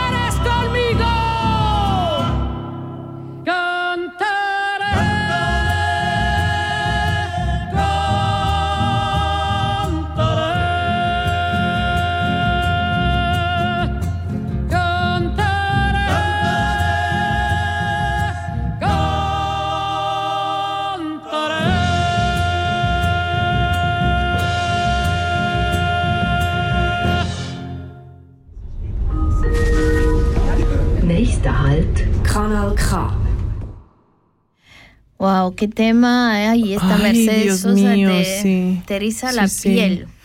Oye, son de esas muertes, de esas este, ausencias que duelen, ¿no? Sí. Digo, si pudiéramos hacer un intercambio, le mandamos a Bad Bunny que nos la regrese a la Ay, no, Mercedes hermana, es Sosa. que no, es que iría personalmente a ese ese güey y lo, lo Se lo dejamos en la entrada, que recogemos a Mercedes Sosa y le entregamos al... ¿Qué? No, es que en la música ahí se ve la degradación absoluta de la música Sí. con ese, ¿cómo se llama? Bad Bunny. El conejo malo. ¿Lo, ¿Lo has escuchado alguna vez en tu vida? Bueno, no lo escuches. Maricruz, no te, no te molestes en que escucharlo. no. Que es la referencia de los jóvenes. Seguramente tu hijo lo, lo, ha, de, le- lo ha de conocer porque es Ah, que súper popular. conocer, Pues van a ser, los sí, sí. lugares, a los bares. Puede ser y que sí así lo conozca. Lo conocen hasta acá, las chicas, ¿no? No, Van aquí se escucha muchísimo en todas partes. Yo lo escucho al tipo que no le entiendes lo que, lo que, De lo que habla. lo- su pronuncia es, es que es un i- ya, idiota eh, en, en potencia, en mayúsculas. Bueno, en fin, Pero nos hemos pasado de la, de la hermosa poesía erótica a, a hablar de este tipo. Bueno, este, mm, nada, continuamos. Hay, han- hay unos sonidos en la grabación, qué pena que no, no se escucha tan claro, ¿no? Como nos gustaría. Eh, de todas maneras, acá tenemos los libros de, ¿no? No De- esperes que yo lea en maya, yucateco, no, ¿verdad? no se puede. No pronunciamos bien. Yo con duras penas el alemán. Pero esta es mexicana. ¿Qué pasó? No, pero pero mira no. cómo pronuncias eso. Sacalbil, wojo, ob. Pues el, el- No, pero en español, Maricruz, tú que la conoces. Eh, Pues yo espero que ¿Dónde encuentran sus María libros? María Elisa esté de acuerdo en eso. Pues no sé, mira, estos, estos libros los trajo ella, eh, precisamente Palabras Tejidas. A mí me encantó el, el nombre porque, o el título, digamos, de esta publicación. Son dos publicaciones, Palabras Tejidas, em, donde una de ellas es la compiladora María Elisa Chavarrea Chim. Estamos hablando de eh, María Elisa Chavarrea Chim. Y, am, y realmente no creo que podamos encontrarlos aquí en Suiza, eh, porque estos, estas publicaciones las trajo ella de, de Yucatán, Sí. eh, desde donde vino para hacer las presentaciones, ah, precisamente por invitación de Nepantla Atelier. em, con quien también una de las fundadoras tuvimos el gusto de hablar, eh, con Mariana. Y, y bueno, pues lo único que yo podría decir a la gente es que eh, no hay que no hay que menospreciar las lenguas originarias, al contrario, ¿no? Digo, este, mm, no, digo en general quiero decir, ¿no? Eh, porque mm, como ella bien decía, el hecho de, de ser mujer y el hecho de hablar eh, una lengua originaria, pues es una cuestión de ganar espacios poco a poco, de ir ganando espacios poco a poco, ¿no? Yo creo que ya simplemente, entre comillas, obviamente, el hecho de ser mujer y de querer ganar espacios, eh, ya es un trabajo nada, es una tarea nada fácil, ¿no? A eso le aumentamos el hecho de querer luchar por eh, implementar, hablar y difundir tu lengua materna. Yo creo que eso ya es, este, pues es otro, es otro, es otro, es otro cantar, ¿no? Y lo que hace precisamente María Elisa es esto, la difusión de, de, la lengua maya yucateca, y lo cual me parece excelente, porque ella misma nos comentaba en esta, en, en esta mm, en este evento que hay un descenso de la, de la gente que habla eh, esta lengua, ¿no? Y me parece bastante triste. Penoso. ¿No? Penoso sí. que, que siendo una lengua eh, tan importante y una civilización que ha dado muchísimo al mundo, eh, se pierda, ¿no? Porque, porque no hay políticas eh, de los gobiernos para, para continuar. Aunque ella tiene, a raíz, ella nos comentaba, no sé si puede escuchar, porque realmente, como dices tú, la, la entrevista está un poco, eh, más bien el audio está un poco pobre. Desafortunadamente no llevábamos nuestro equipo profesional de Canal K. Entonces, eh, pero probablemente podamos eh, escuchar, Rescatar rescatar, algo, exactamente. Bueno, no sé. yo quiero comentarles algo, porque hice mi tarea. Ay, a y sí, sí me gusta, obviamente veo y, y reconozco que hay muchísimo por hacer y todavía falta mucho, pero a mí sí me gusta reconocer también que sí hay. Sí hay, y sí hay bastante. En México existe el organismo que se llama Instituto Nacional de Lenguas Indígenas, que busca precisamente preservar y difundir una de las mayores riquezas culturales que tenemos en México, que son nuestras diversidades culturales y lingüísticas. De hecho, eh, hay un canal, hay un canal en YouTube que se llama Inali México. Hay 863 videos de temas educativos relacionados con lenguas indígenas. Lo pueden checar para los que están en su casa y tienen su computadora al alcance. www.inali, las dos son con i latina, inali.gov con b grande al final, gov de gobierno, punto mx. Hay una página de la Dirección General de Educación Indígena, Intercultural y Bilingüe, también es otra página de internet, que se llama Dirección General de Culturas Populares, Indígenas y Urbana. Ese es www.culturaspopulares e indígenas.gov.mx y ya encontré una maravilla. En el Instituto Nacional de los Pueblos Indígenas resulta que están publicados libros sobre juegos tradicionales, hay una lotería con relacionada al tema de la biodiversidad en diferentes lenguas indígenas y hay un cuentito que aborda el tema del matrimonio infantil a través de los cuentos, porque como una vez hablamos, esto de en los grupos originarios todavía algunos se rigen por usos y costumbres y entre usos y costumbres eh, hay regiones en las que, por ejemplo, el matrimonio infantil está bien visto permitido y hay padres que entregan a sus hijas en matrimonio desde edades muy pequeñas. Entonces Sí, a mí me los 12 parece gen- ge- maravilloso que exista en lengua originaria a través de cuentos educación en estos temas. Mm. Entonces sí me parece importante resaltarlo y aparte en la en lo educativo, el sistema educativo nacional está la Comisión Nacional de Libros de Textos Gratuitos que se llama CONALITEG, que desde hace años eh, editan y publican y diseñan los libros de texto que llevan todos los niños de todas las escuelas en México, escuelas oficiales de gobierno Eso. y gratuitas. Y está una eh, publicación, eh, el apartado de educación indígena, están todos y cada uno de los links donde se pueden accesar a textos gratuitos, están publicados en set- 64 lenguas indígenas. Wow. Yo los conté, entonces el libro que está en español que lleva el niño de la primaria de cuarto año en Guadalajara o en Ciudad de México está en su lengua originaria. Están Ah, las genial. 64 Sí, sí, eh, sí. lenguas indígenas publicadas y para quien tenga curiosidad puede entrar a la página de internet, los puedes ojear, puedes navegar en ese maravilloso mundo de las lenguas indígenas y ahí lo encuentran en ¿qué? libros.conalitec con G al final punto gov punto mx diagonal indígena y están por todos los grados escolares. Pues yo les voy a dar otro también otro otro dato. Eh, en México, en Radio Educación, es una radio que desde, desde que yo era estudiante la escuché. Bueno, he hecho una pausa, obviamente, durante algunos años, pero es una radio, la radio, Radio Educación, donde tiene un programa que se llama Los Renuevos del, Sani- del Sabino.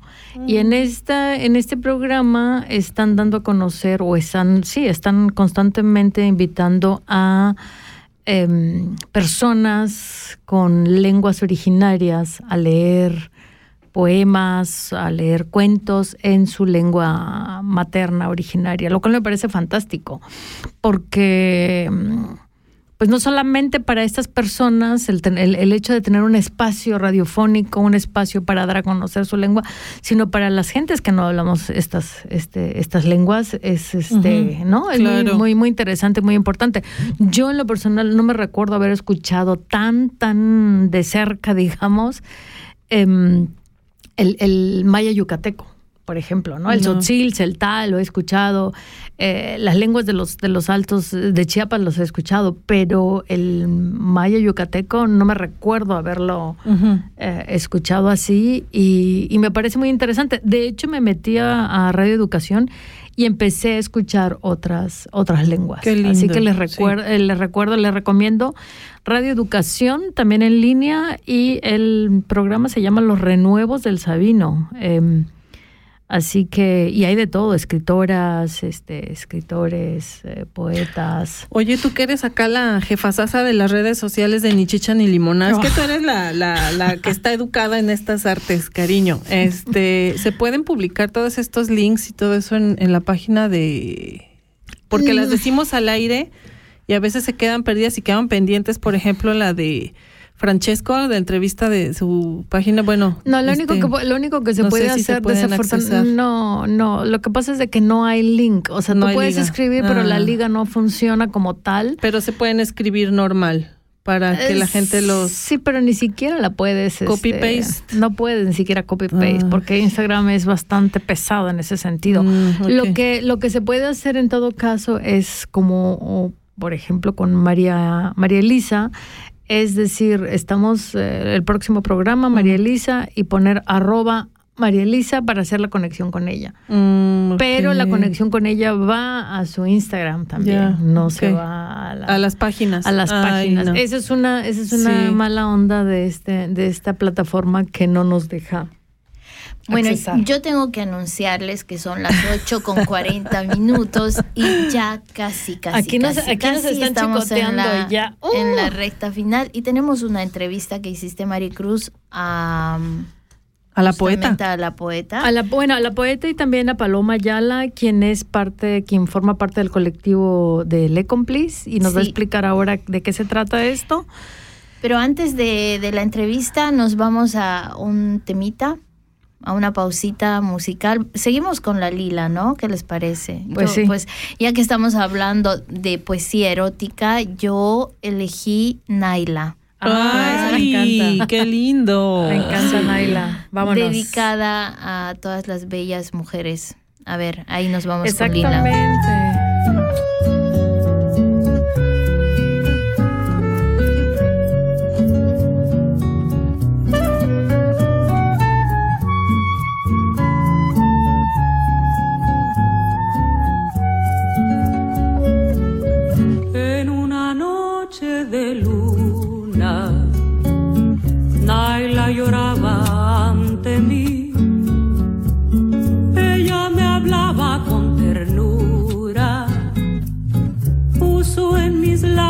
Su dulzura.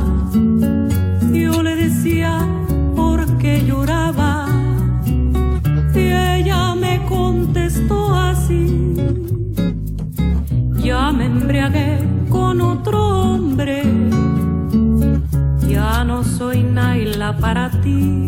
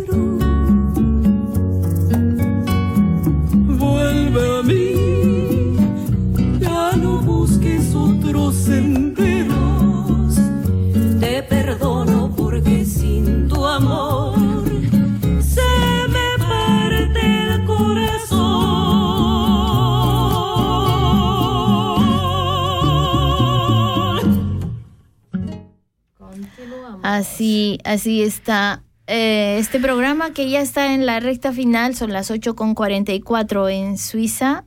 Y este, bueno, nos queda todavía un poquito de, bueno, bastante materi- material diría yo, pero como siempre la radio, el tiempo No, pero sobre vuela. todo que nuestro material, perdón, Sí, pero está no pobre. está- sí, exactamente. Está muy creo pobre. que creo que no fue lo mejor. Tenemos que disculparnos con María Elisa, pero tenemos aquí una parte de las entrevistas pequeñas y quisiéramos compartir con nuestra audiencia eh, lo que Paloma Ayala nos comentó respecto a Le Complice, el espacio donde se llevó a cabo el evento con de la lectura eh, de la poesía de eh, María Elisa de María Elisa Chavarrea Chim. eh, la semana pasada en Le Complice, lo erótico desde lo rural. Entonces, eh, les compartimos esta pequeña información de Sí, Paloma Ayala. Sí, por favor, pásala. Ok. Ahí va. Ahí va esa pequeña entrevista. Hola Paloma. Hola Maricruz. Eh, sí, estamos en Le Complice. Es un espacio independiente en el centro de Zurich, muy cerca del Betiaplatz, Anwandstraße número 9.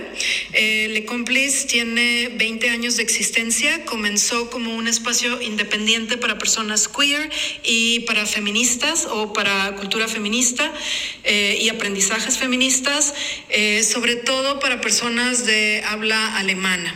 En tiempos más recientes, a través de Gok Chergor, a quien tú conoces muy bien, y Rim Kadum, el espacio fue cambiando de, foco y eh, se, in- se incluyen las categorías de BIPOC, que en inglés eh, son personas, eh, ¿cómo podremos decir? BIPOC, personas de color.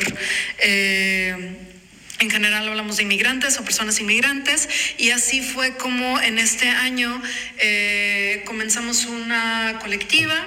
Eh, somos seis personas quienes llevamos el espacio ahora y nadie realmente es de aquí, todas venimos de contextos distintos y hablo de contextos a nivel global Eh, y eh, estamos realizando diferentes tipos de actividades. Seguimos con, un, con una perspectiva feminista, con una perspectiva queer, pero también todo esto abre preguntas a- a- o extienden preguntas que tienen que ver con, con sexualidad, como lo que hablamos hoy, eh, erotismo en espacios rurales, eh, desde un contexto latinoamericano, desde un contexto eh, del sur de México.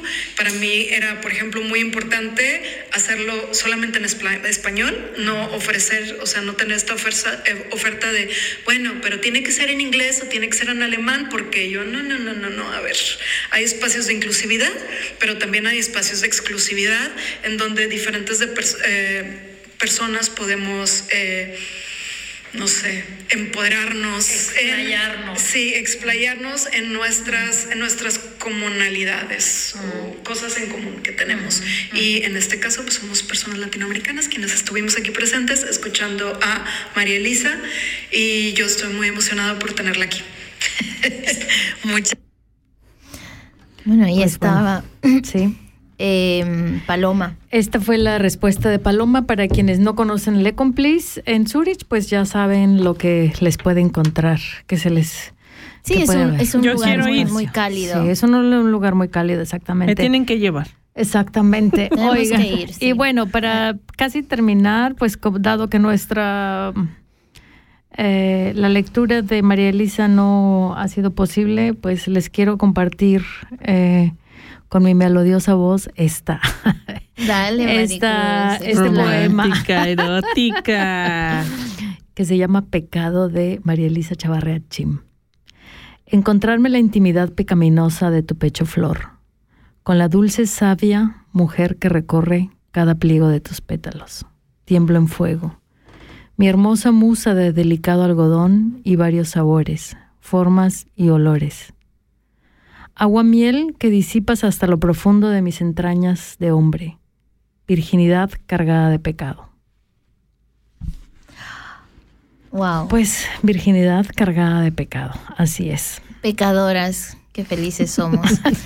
Porque de virginidad es nada, ¿eh?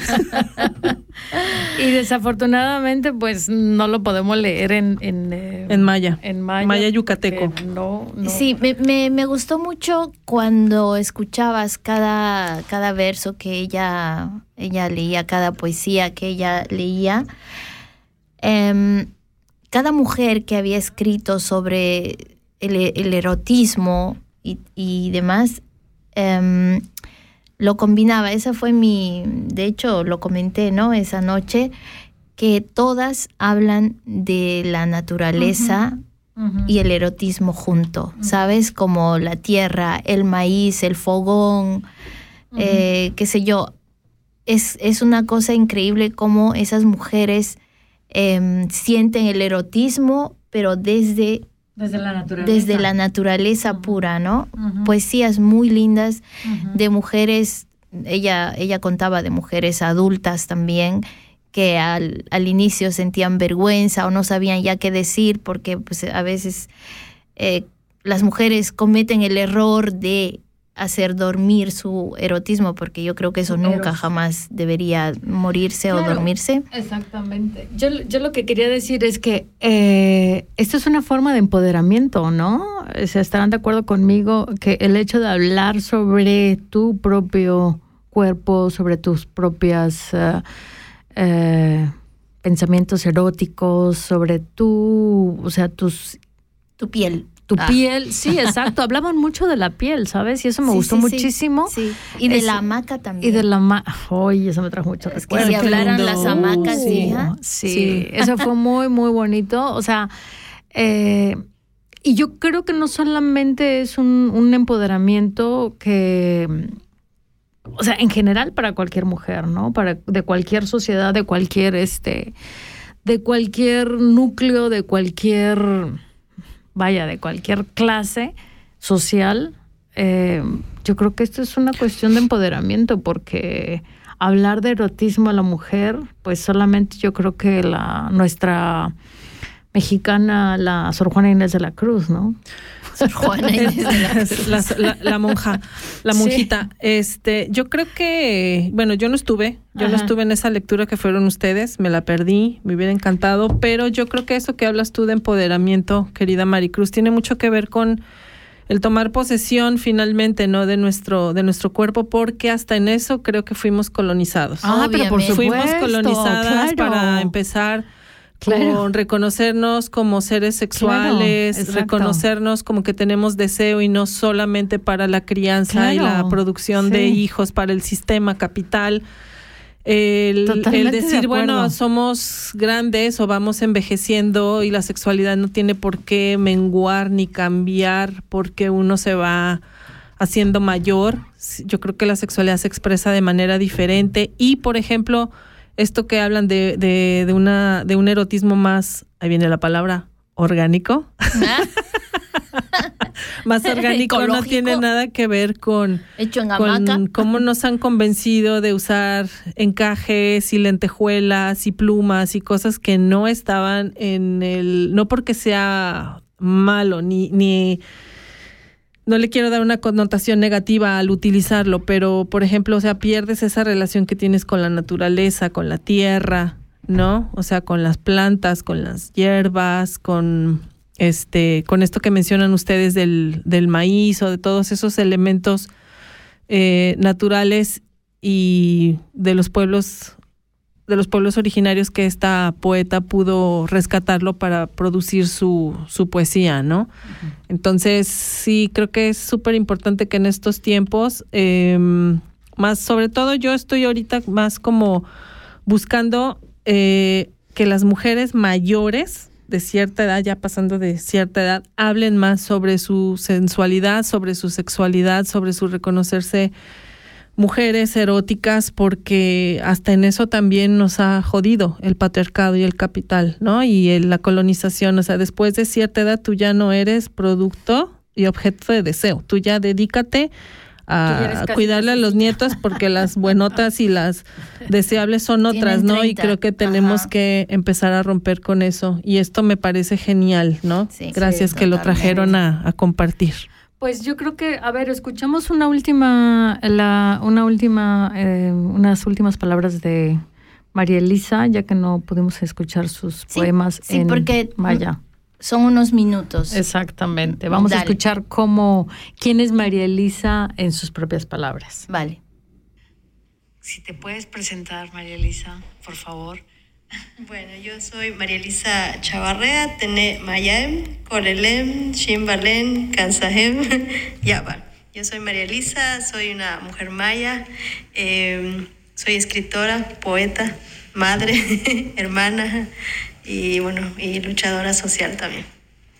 Muy interesante, María Elisa. Quizás nos puedas relatar un poco sobre la experiencia que has tenido aquí, Eh, cómo te has sentido, cómo te han tratado, cómo, pues cómo ha sido realmente, ¿no? Porque no, no todos los días, la verdad me siento muy, muy, eh, bueno, nos sentimos, yo creo, ¿no, Gio? Eh, muy afortunadas de tenerte a ti aquí y de poder escuchar tu poesía, no solamente en español, sino también en, en maya yucateco.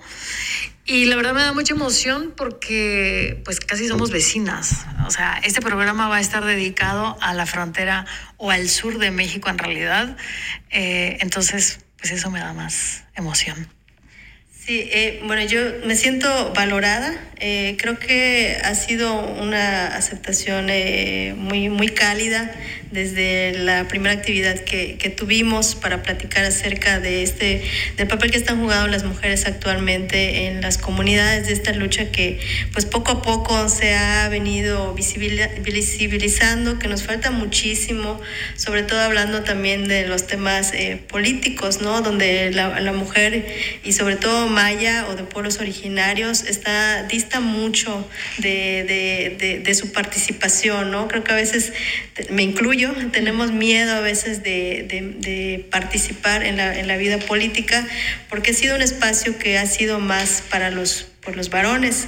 Cuando una mujer en la comunidad entra o participa en la política es mal vista, no tienes nada que hacer. Entonces, esto también es algo que nos ha frenado eh, y que sin embargo en los últimos años hemos tratado también como de incursionar porque son espacios que también nos pertenecen a nosotras como, como, como mujeres y bueno, ahí, ahí estamos en ese camino. Y por otro lado también que la situación que viven los pueblos originarios no dista de muchos otros pueblos, esa situación de la migración, de los problemas educativos, de los temas de salud este, que están viviendo las comunidades, la falta de medicina, la falta, creo que es un tema que eh, compartimos con otras partes de, de, pues, del mundo, ¿no? que pareciera que a lo mejor solo en Yucatán está pasando, pero, pero vemos que no, y que a lo mejor hay otros lugares donde son peores. Y por otro lado es mostrar también esta cultura viva, ¿no?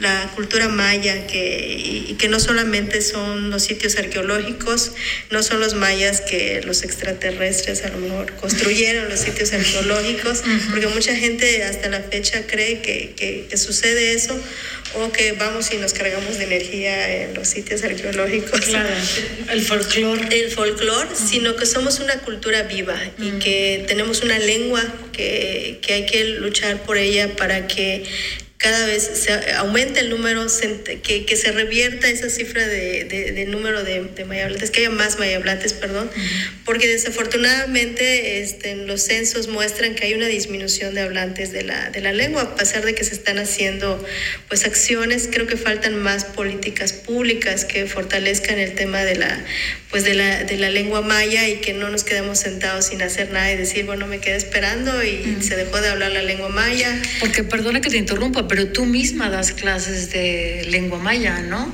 Sí, con el tema de, bueno, de, la, de la pandemia, fue, las redes sociales fueron una herramienta que estuvo también como mucho a favor de, de nosotros y nos permitió llegar a mucho, pues a mucho público con las clases de, de lengua maya. Empezamos Em, sí, Abruptamente tuvimos que cortar esto, pero nos quedaba poco. Sí. Realmente. realmente ya son las 8 con 58 y solo nos queda despedirnos. Despedirnos, caray. Sandrita, que danos tu adiós. Les doy mi adiós. Miles, mil, mil gracias por habernos acompañado en esta emisión. Les recuerdo que nos estaremos escuchando de nuevo en Ichicha ni Limoná por Canal K el 20 de noviembre Así y el es. 18 de diciembre son las próximas emisiones y con eso terminamos este año maravilloso. Muchas gracias, un abrazo. Y hasta pronto, Y hasta pronto. Muchísimas También gracias a, pues, a Claudia por eh, su conversación y a María Elisa eh, por sus poesías y por darnos esta también estas clases, en realidad. Sí, muchísimas y gracias. a todos los que nos escuchan. Sí, muchísimas gracias a toda nuestra gente linda que siempre nos acompaña. Y ya nos fuimos. Chao, Y chao, chao, gente linda. Cuidarse y ser felices. Nos quedamos, nos vamos con la lila hermosa. no me duele. Después de ti me va a sobrar quien me consuele.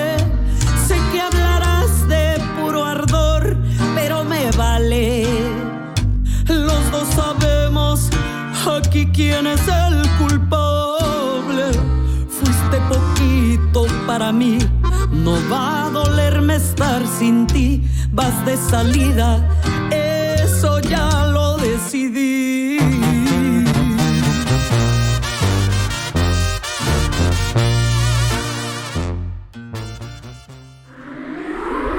Das ist ein Kanal K Podcast. Jederzeit zum Nachhören auf kanalk.ch oder auf deinem Podcast App.